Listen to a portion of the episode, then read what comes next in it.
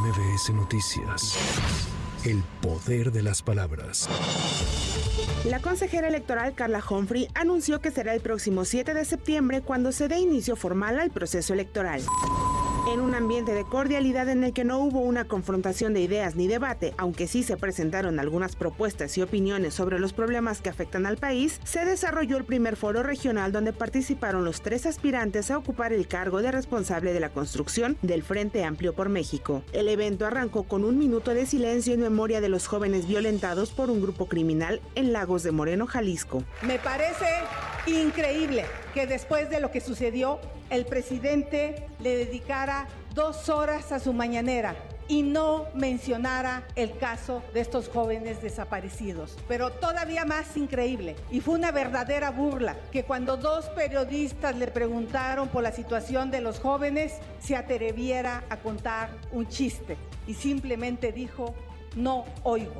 Basta de ocurrencias, basta de impunidad.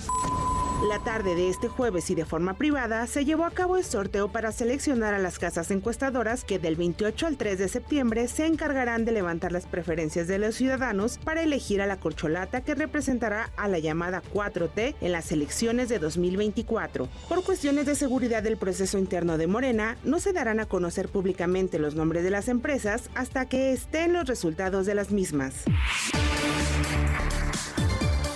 El día de hoy se publican en la página de la Comisión Metropolitana de Instituciones Públicas de Educación Media Superior, Comipen, los resultados del examen que este año presentaron 276.853 jóvenes para ingresar a una institución educativa del nivel medio superior.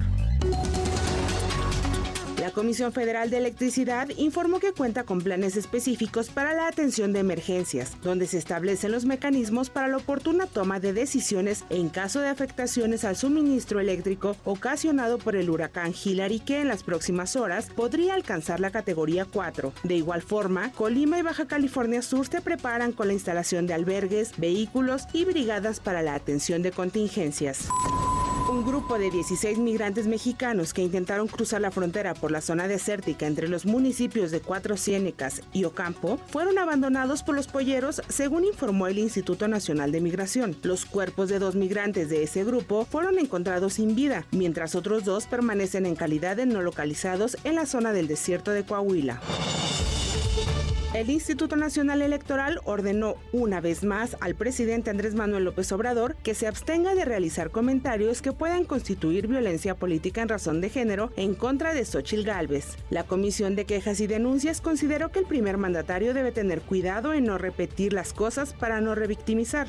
Asimismo, instruyó a la presidencia de la República para que modifique o elimine las declaraciones que hizo el titular del Ejecutivo Federal sobre la aspirante presidencial en las conferencias de los días 3 y 7 de agosto. No debemos de repetir y repetir las cosas porque es una forma de reproducir la o revictimizar las partes que se han dicho que pueden ser constitutivas de violencia política contra las mujeres por razón de género. Creo que es importante pues que también estas, este, estas expresiones puedan ser eliminadas con este, congruencia con lo que hemos dicho, pero que tengan el mayor cuidado de que no se sigan reproduciendo estas cuestiones, tanto eh, el personal que apoya a la presidencia de la República como este, nuestro propio mandatario, el presidente de la República. Para MBS Noticias, Anaí Cristóbal. MBS Noticias. El poder de las palabras.